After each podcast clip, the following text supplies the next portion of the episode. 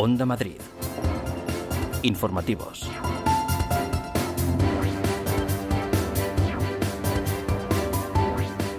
Dos de la tarde, muy buenas tardes, eh, saludos. La Comunidad de Madrid ha cubierto todas sus necesidades de financiación.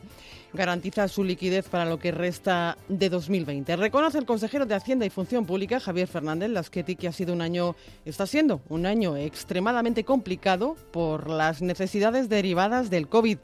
Hay liquidez suficiente. Ya tenemos cubiertas las necesidades de financiación autorizadas eh, inicialmente, vamos, autorizadas por el Consejo de Ministros para todo el año y eso nos ha permitido también amortizar anticipadamente el Fondo de Facilidad Financiera en el que entró la Comunidad de Madrid en el año 2015. Queríamos hacerlo porque pues, hemos eh, obtenido financiación eh, con menor tipo de interés y, además nos permite desligarnos de un fondo que está pensado para eh, unas situaciones que desde luego no, no, son las que está la Comunidad de Madrid en este momento. Por otra parte, ha avanzado las que el lunes habrá un encuentro entre su consejería y la de Sanidad eh, para intentar alcanzar un preacuerdo con los médicos internos residentes. Eh, con ellos se va a reunir ambas consejerías y desbloquear así el conflicto en la que sería quinta semana de huelga.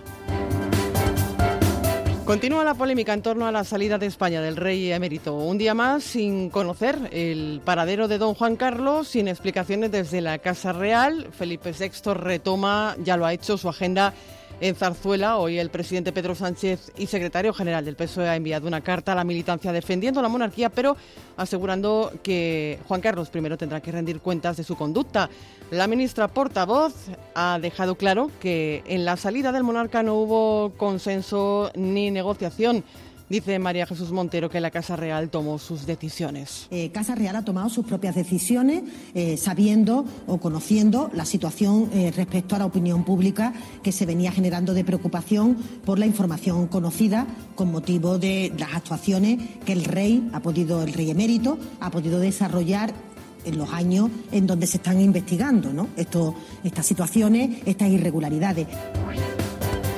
Es jueves 6 de agosto y hay más noticias titulares con Eusterra. La Comunidad de Madrid dobla los nuevos casos hasta 539. La región acumula junto a Aragón dos tercios de los positivos de todo el país. El que más preocupa el brote de la residencia de San Martín de la Vega con un anciano fallecido, cinco ingresados y 37 residentes aislados en sus habitaciones. La Guardia Civil investiga el entorno familiar de la mujer encontrada descuartizada en Chapinería. Los investigadores creen que el crimen ocurrió en el domicilio y lo cierto es que el entorno familiar de la víctima es más que problemático, como ha confirmado una de las hijas a Telemadrid. La ola de calor que acaba de llegar a la península también nos puede pasar factura al bolsillo. Según un estudio, con una ola de calor podemos llegar a consumir hasta un 40% más de energía. La factura de la luz puede dispararse hasta en 100 euros más. El Getafe eliminado de la Europa League, fin de temporada para los azulones. Por su parte, el Real Madrid ya está en Manchester para verse las caras mañana frente al City en octavos de Champions, donde tendrá que remontar el resultado de la ida.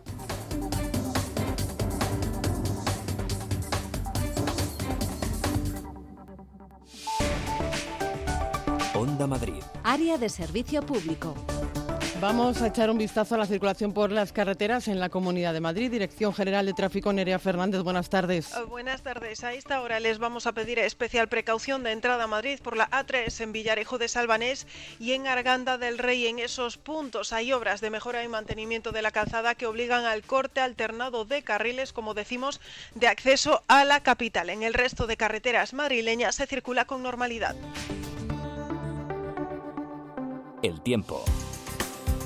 Pronóstico del tiempo con Antonio López. Buenas tardes. Hola, ¿qué tal Marta? Muy buenas tardes. Aprieta el calor en la Comunidad de Madrid ya con registros ligeramente por encima de los 30 grados. Hoy llegaremos a los 37, 38, incluso rozando los 39 en puntos del sur. Activado el aviso amarillo desde las 2 de la tarde hasta las 9 de la noche. Pero no solo en estos puntos. También en áreas de la sierra el calor será intenso con registros en el entorno de los 34-35 grados. Así inauguramos este nuevo episodio de altas temperaturas que va a durar en los próximos días. Mañana activándose el aviso naranja con máximas que podrían llegar cerca de los 39 grados en zonas de la capital, Cuenca del Henares y también en el arco sur de la Comunidad de Madrid, pero es que podrían llegar hasta los 36 en zonas de sierra. Seaside Collection. En Gran Canaria y Lanzarote, hoteles a solo unos pasos de la playa. Disfrute del servicio y la atención más esmerada que pueda soñar. Unas instalaciones de primer nivel, junto a una cuidada gastronomía, convertirán su estancia en una experiencia inolvidable. Conózcanos Seaside Collection. ¿Por qué conformarse con menos? La Liga de Campeones se juega en el partido de la Onda. Este viernes desde las ocho y media te contamos la operación remontada del Real Madrid. Partido de vuelta de los octavos de final. Manchester City, Real Madrid. Vive el deporte de Madrid en el partido de la onda.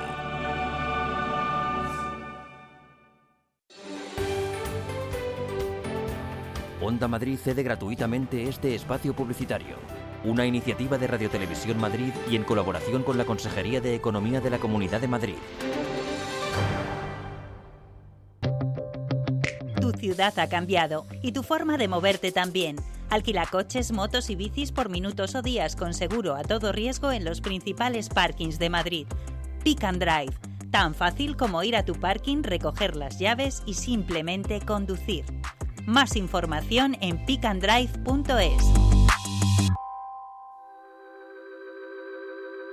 Tus viajes con niños van a ser más relajados. Entra en bebeaway.com. Te alquilamos cunas, sillas de paseo, de coche, todo lo que necesitas para tus hijos y lo entregamos donde tú nos digas, los 365 días del año.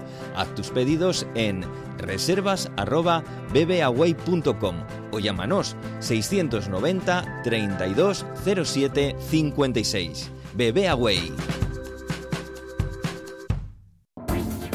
Onda Madrid. Informativos. Cinco nuevos brotes de COVID-19 comunicaba en las últimas horas la Comunidad de Madrid al Ministerio de Sanidad. Cinco nuevos brotes. El que más preocupa es el de un centro sociosanitario en San Martín de la Vega con 47 positivos. Se trata de una residencia privada. Actualizamos datos de la situación de este centro con Loli Jurado.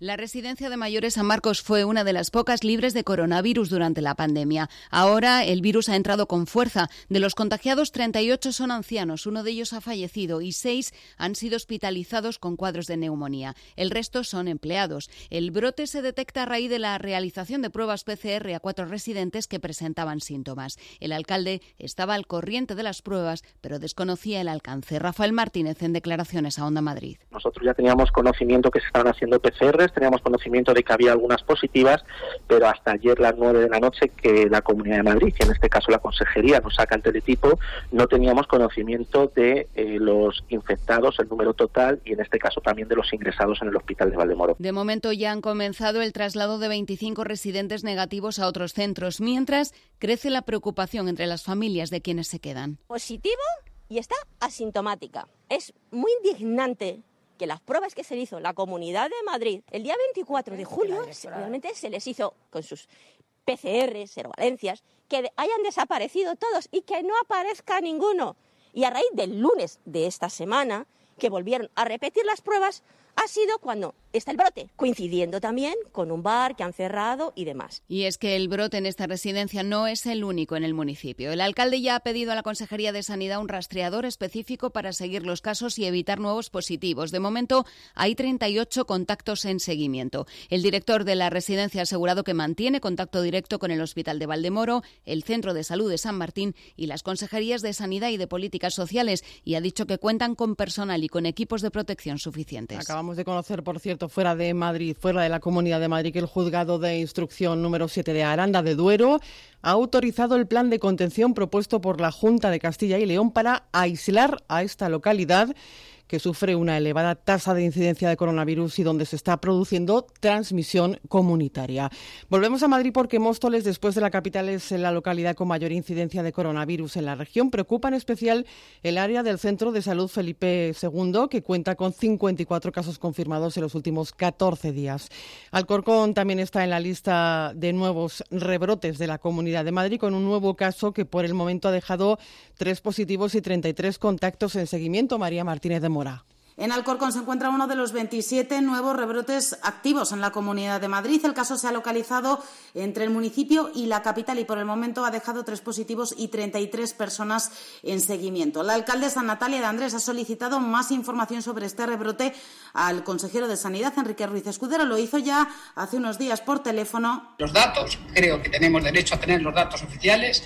Queremos conocer ese protocolo de actuación. Queremos saber cuáles son los dispositivos que tenemos a disposición en el municipio y ahora lo ha hecho por carta. A la espera de respuesta preocupa el municipio vecino Móstoles, que ha registrado una mayor incidencia de contagios, en concreto su área sanitaria del Centro de Salud Felipe II, en la que se han confirmado 54 casos y una tasa de incidencia acumulada en los últimos 14 días de las más altas de toda la región. Los últimos datos sitúan a Móstoles con 147 contagios activos. El Hospital Universitario de la localidad se prepara con nuevos espacios para atender a pacientes de coronavirus.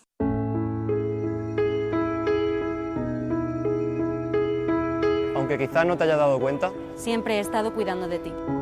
La Comunidad de Madrid ha lanzado un nuevo vídeo dentro de la campaña Protégete, Protégenos, dirigida a concienciar del uso de la mascarilla por toda la población, especialmente por los jóvenes madrileños que siempre, recuerda, han ayudado a la sociedad en momentos clave. Hoy el consejero Javier Fernández Lasqueti ha asegurado que aunque las consecuencias de los rebrotes en la salud no son tan duras como las vividas durante el confinamiento, la situación está controlada para no dar marcha atrás. Estamos notando en las últimas semanas un crecimiento, pero que no es en absoluto comparable a lo que, a lo que sucedió en el mes de marzo, en absoluto, no lo es, eh, pero estamos muy encima, evidentemente, para, para, para, que nunca llegue a serlo, evidentemente. ¿no? El portavoz socialista en la Asamblea, Ángel Gabilondo, ha reclamado al Ejecutivo Regional que comparezca semanalmente con información detallada ante los eh, preocupantes brotes.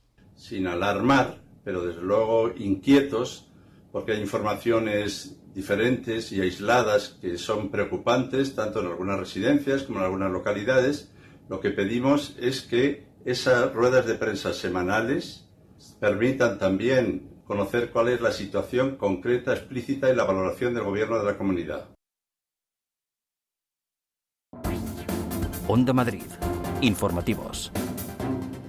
Seguimos con más asuntos en las noticias de las dos de Onda Madrid. La unidad de policía científica de la Guardia Civil ha seguido inspeccionando esta mañana la vivienda de la mujer cuyo cadáver apareció el martes eh, despedazado y enterrado en el campo en Chapinería.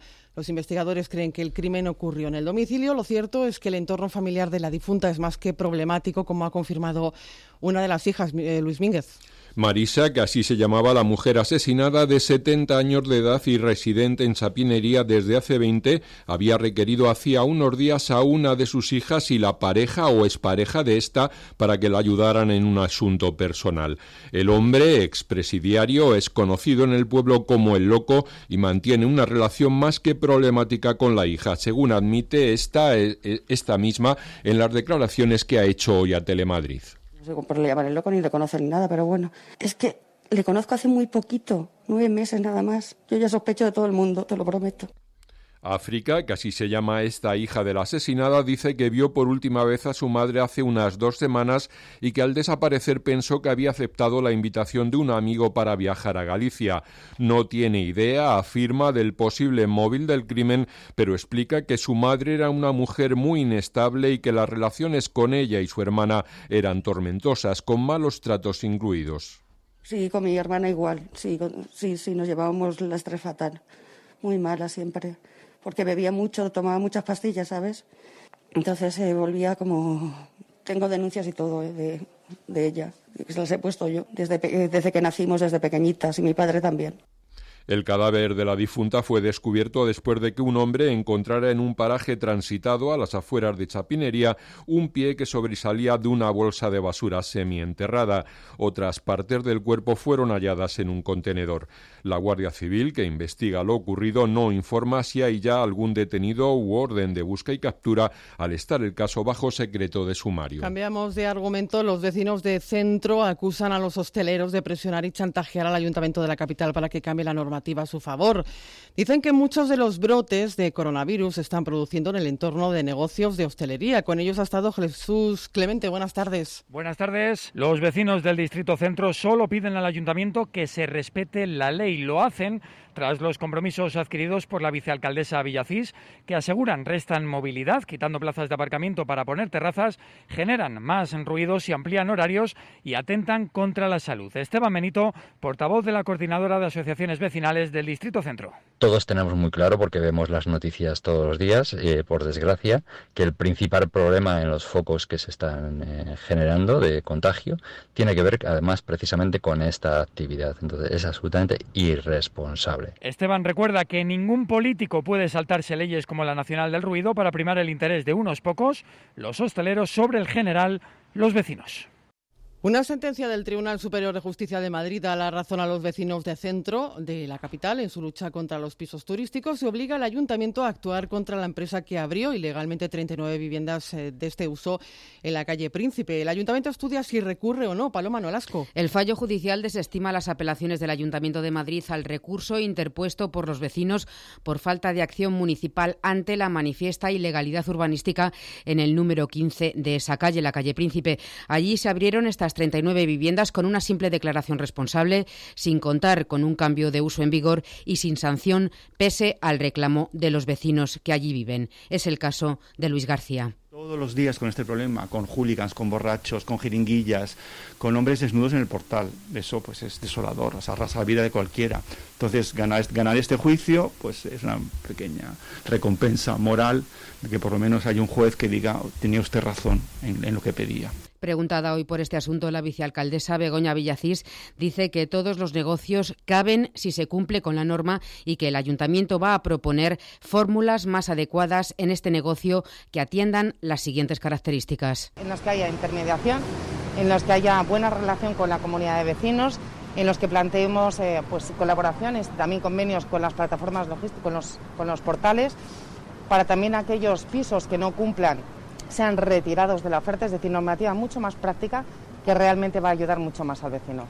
También ha comentado que están estudiando la posibilidad de recurrir en apelación esta sentencia, cuya jurisprudencia afectaría a 10.000 viviendas de estas características del Distrito Centro. También les contamos que la pandemia ha dibujado un nuevo mapa del sinogarismo en Madrid. Solidarios para el Desarrollo y Acción en Red han hecho un recuento de personas sin hogar para evaluar la situación del colectivo tras el confinamiento. Ángeles Martín. 70 voluntarios que han comprobado cómo las personas sin hogar se han desplazado hacia distritos periféricos en detrimento del centro. Jesús Andín es responsable del programa de atención a personas sin hogar. Pasas ahí 24 horas al día. O sea, su situación y además con los, los, problemas asociados que tienen a veces las personas sin hogar. O sea, el temas de consumos, eh, es especialmente difícil para ellos ese confinamiento y aún así, en cuanto se abrieron los recursos, los recursos se llenaron y se han comportado, ya te digo, de manera ejemplar. Lori Gerson es una de las voluntarias. Asegura que todos los días aprende mucho con estas personas y eso le lleva a ponerse en su lugar. Yo vuelvo a mi casa, puedo ducharme, tengo calefacción, tengo una cama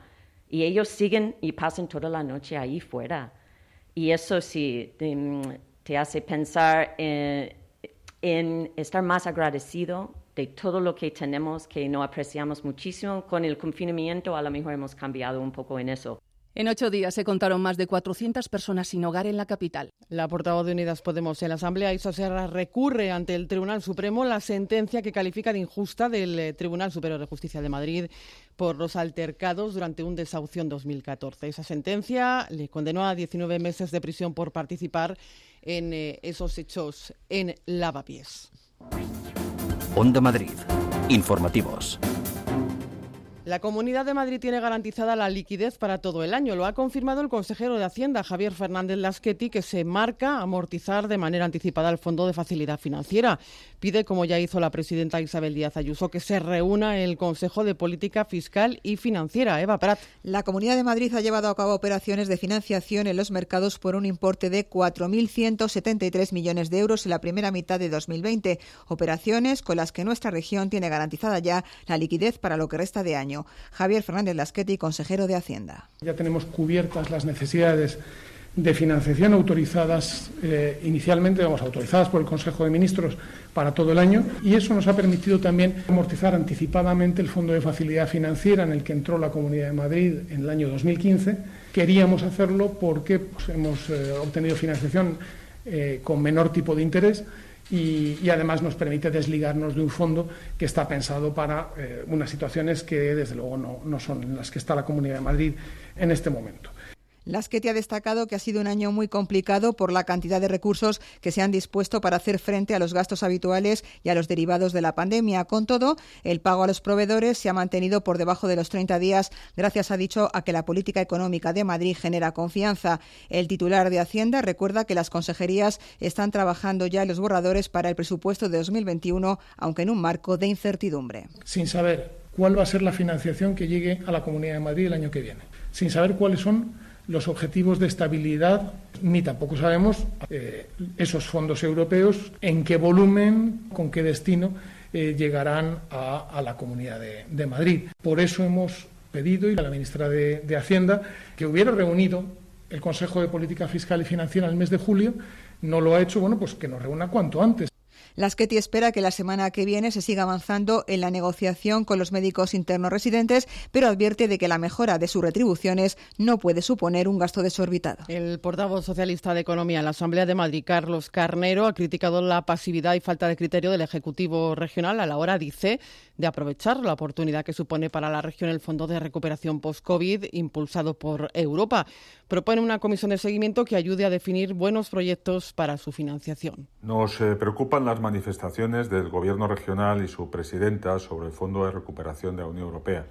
No han comprendido bien ni sus objetivos ni su funcionamiento y siguen empeñados en una confrontación injustificada con el Gobierno de España, cuando se necesita lo contrario. Mientras el consejero Lasqueti ha dicho que el que no ha sido claro con el reparto de los fondos ha sido el Gobierno central.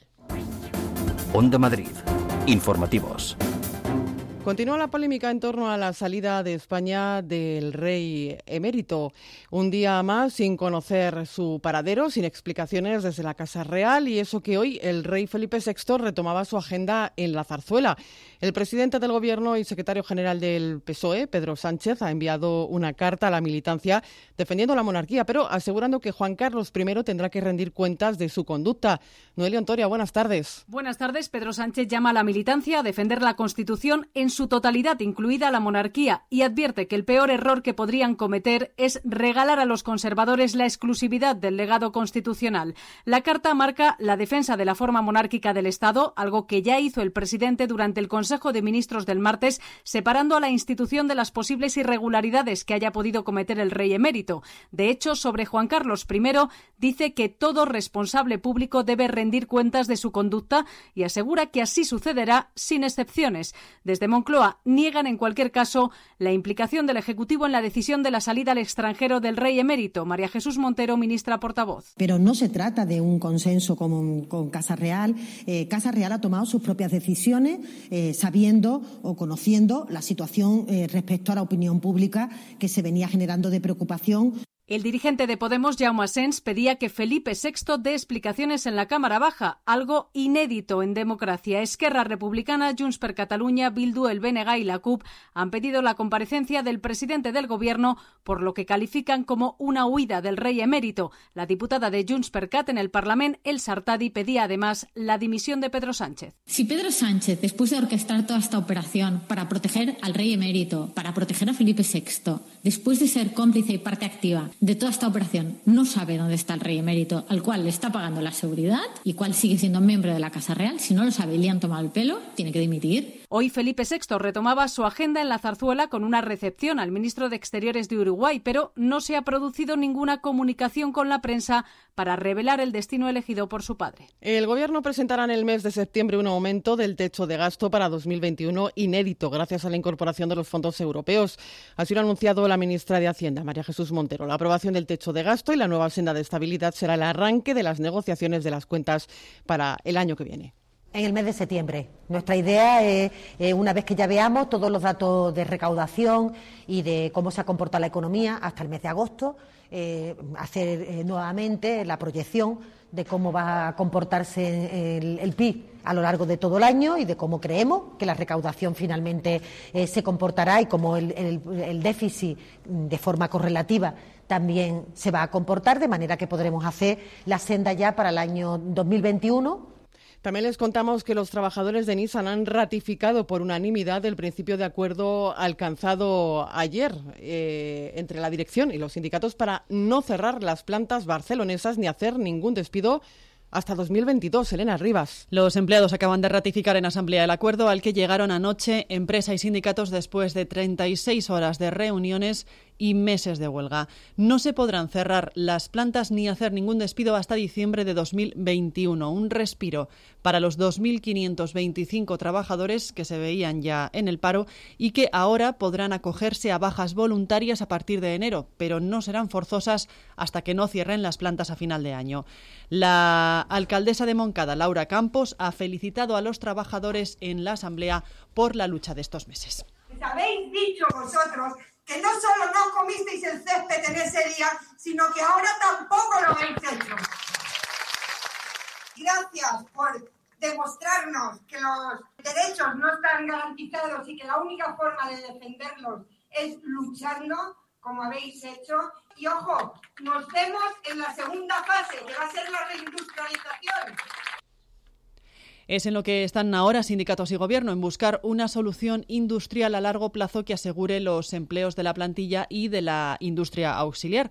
El Ministerio de Industria ha asegurado que se va a dejar la piel para contar con un proyecto de primer nivel en la fábrica de la zona franca para que siga siendo el corazón industrial, han dicho, de Barcelona, de Cataluña y de España. Nissan reiniciará la producción a finales de agosto tras la parada técnica del verano. La ola de calor que acaba de llegar a la península puede llegar a notarse mucho en los bolsillos. Elena, las altas temperaturas pueden hacernos consumir hasta un 40% más de energía. El calor del verano pesa en los bolsillos, sí, hace que se dispare el consumo eléctrico hasta un 30 y un entre un 30 y un 40%. Según un estudio de acierto.com, eso se traduce en una subida de más de 100 euros en la factura de la luz, aunque eso depende de si utilizamos ventilador, aire acondicionado o nos aguantamos con la casa a oscuras. Bueno, si está la sombra ya está.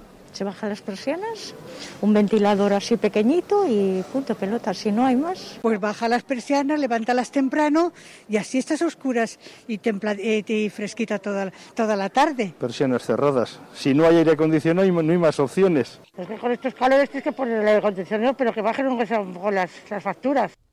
Si no nos la bajan, la gente tiene sus trucos para ahorrar energía ir apagando las luces que no necesitas eh, y utilizar lo menos posible. Apagando antes la luz, no, no, tener las luces mucho tiempo encendidas. Utilizo estas regletas en las que puedes meter varios enchufes y cuando en mi casa no hay, se utiliza la luz siempre la apagamos para que no para que no gaste porque quieras que no aunque esté aunque esté apagado pero esté con la luz ya está gastando lo que más gasta es el aire acondicionado. Cuanto más grande y más antiguo, más consume.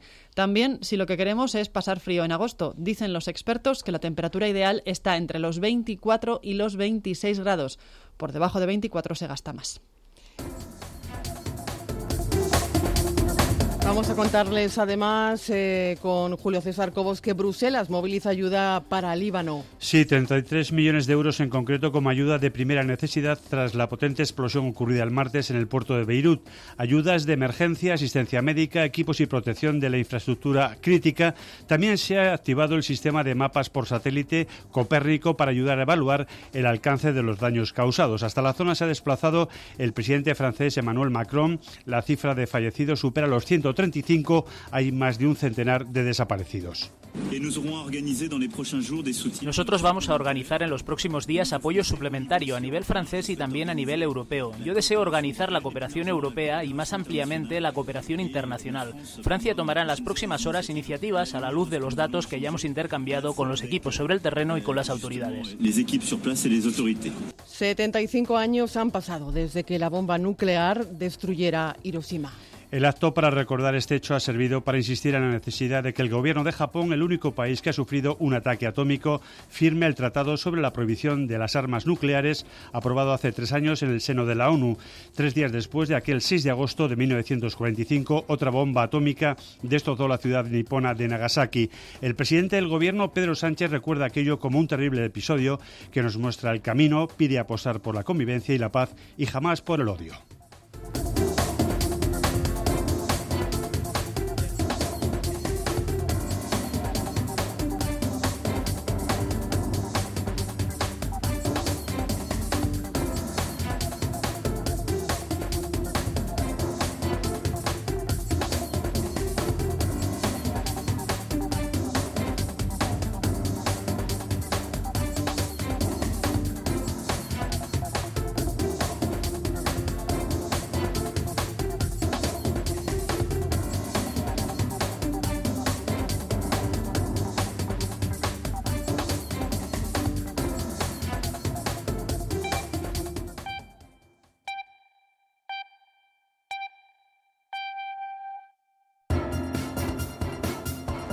Onda Madrid. Informativos. Son las dos y media de la tarde y es momento de repasar con Neus Cerda los asuntos más destacados de la actualidad de este 6 de agosto. Aumentan a 52 los positivos y a dos los fallecidos en la residencia de San Martín de la Vega. La Consejería de Sanidad acaba de confirmarlo. Serían ya dos fallecidos en la residencia y el número de positivos ha aumentado, lo contábamos, a 52, de los que siete se encuentran hospitalizados. El alcalde del municipio, Rafael Martínez, en Onda Madrid, ha explicado que estaba al corriente de las pruebas, pero desconocía el alcance. Pues los ayuntamientos no estamos preparados, ¿no? Imagínese si es la propia Comunidad de Madrid y la propia Consejería de, de Sanidad la que está pidiendo rastradores voluntarios, eh, cómo vamos a estar preparados los ayuntamientos de una población y con un presupuesto eh, inferior al que es el de la propia Comunidad de Madrid. Yo creo que aquí es verdad que es una competencia de la Comunidad de Madrid, pero es la propia Comunidad de Madrid la que tiene que apoyar a determinados ayuntamientos, en este caso a San Martín de la Vega, que es uno de los peores rebrotes de las últimas semanas. Hay inquietud por los rebrotes, no tranquiliza que se esté duplicando semanalmente el número de contagios en la comunidad. El Gobierno regional destaca la rapidez con la que se están detectando los casos. Salud Pública informará en tiempo real de los casos que se originen en los municipios tal y como pedían los ayuntamientos. El gobierno vasco acaba de admitir que está en una segunda ola de la pandemia. Tras el aumento de positivos, el gobierno vasco advierte que se está jugando con fuego y prevé un aumento en el número de muertos los próximos días.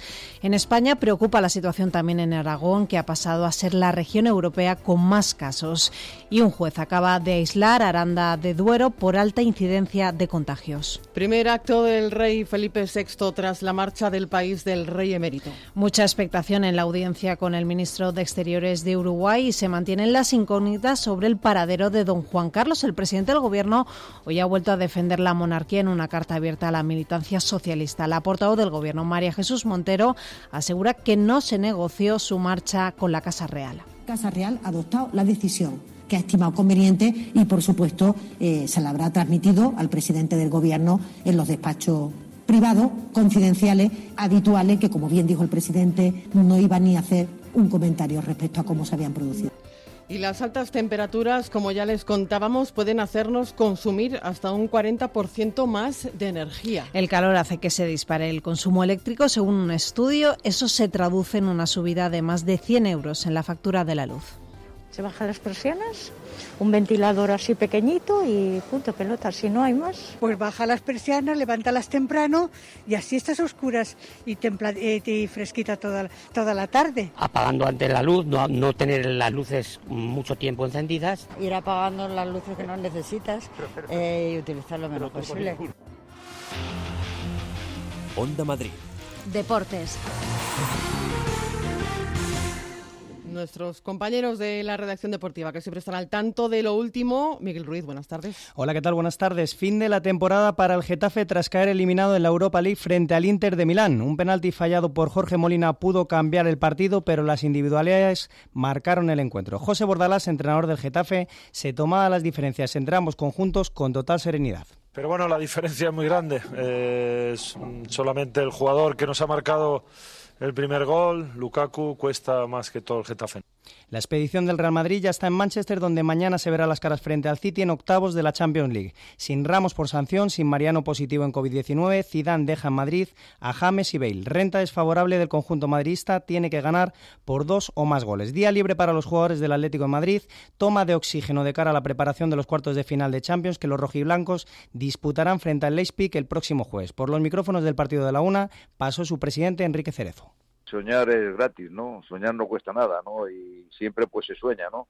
Pero bueno, también es verdad que somos realistas y que sabemos que todos los equipos que han llegado y que llegan a cuartos de final son los ocho mejores equipos que realmente están en este momento en Europa en ciclismo, Fabio Jakobsen sigue en coma inducido tras el accidente producido en la llegada de la primera etapa de la Vuelta Ciclista a Polonia contra una de las vallas laterales. El neerlandés ha sido sometido durante la noche de ayer a una exitosa cirugía facial y está previsto que hoy puedan despertarle. Se descartan lesiones cerebrales o de columna. En el mismo accidente se vio involucrado el catalán Edu Prades de Movistar con una pequeña fractura cervical. Ya en España ha pasado la noche en el hospital y hoy recibirá la alta. Gracias, eh, Miguel. Momento para nuestra agenda cultural con María José Francisco.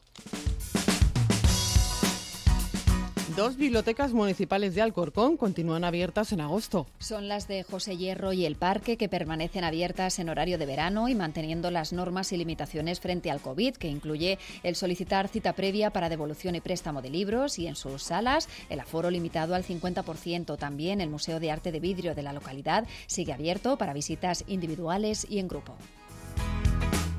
Veranos de la Villa con funciones especiales para los sanitarios. El ayuntamiento agradece así el trabajo de este colectivo durante la pandemia. 300 entradas a disposición de 13 hospitales y un centro de transfusión para ver de manera gratuita cualquiera de los tres pases de El Diablo Cojuelo en el patio del Conde Duque en los tres días de representación que hoy comienzan. El Diablo Cojuelo. Novela de la otra vida. Traducida es... Uno, dos, tres... La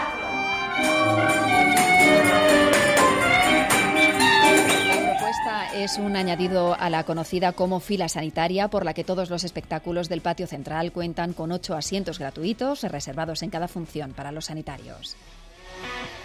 Abre Madrid es la ventana a la cultura durante el verano. Con el show de Juan Tamariz a última hora de la tarde del domingo y sus juegos de magia y humor con las cartas como protagonistas, magia, potagia y aún más ilusión, alegría, eh, vamos a tratar de divertirnos mucho, de, de salir con energía, que mucho amor, risa, magia, potagia y más. Y esta noche, María José, música al aire libre con el icono femenino del sonido urbano, Mala Rodríguez, que interrumpe uno de sus ensayos para invitarnos a su concierto. Será esta noche a partir de las 10. Todo cambio sin ser vacío. Dime qué hacía antes de estar Al aire. Baby, all I want is estar contigo. When you're not around me, me bring it. Todo cambio sin... Al aire libre de un show maravilloso y que es un momento muy delicado, pero hoy más que nunca tenemos que seguir defendiendo la cultura y espero que todos vengáis a apoyar y wow, con muchas ganas de presentaros pues el álbum y todas las cositas nuevas. Un gran abrazo.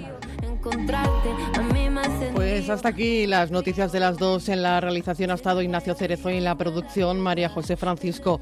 Disfruten de la tarde. Adiós. aunque me pueda doler, yo voy a él. Me dice, baby, all I want es estar contigo. Pues yo no la me quiero contigo. Todo cambio sin ser feel. Dime qué hacía antes de estar contigo. I want estar contigo. When you're not around me, me bring it. Todo cambio since me right feel. Dime qué hace antes de estar contigo. Si me dan a elegir entre el oro y la plata, papá. Yo voy a ti, a tu la se me desata la gata que hay, ay, ay, ay. Dentro de mí, si me dan a elegir entre el oro y la plata, papá. Yo voy a ti, a tu la se me desata la gata when he gets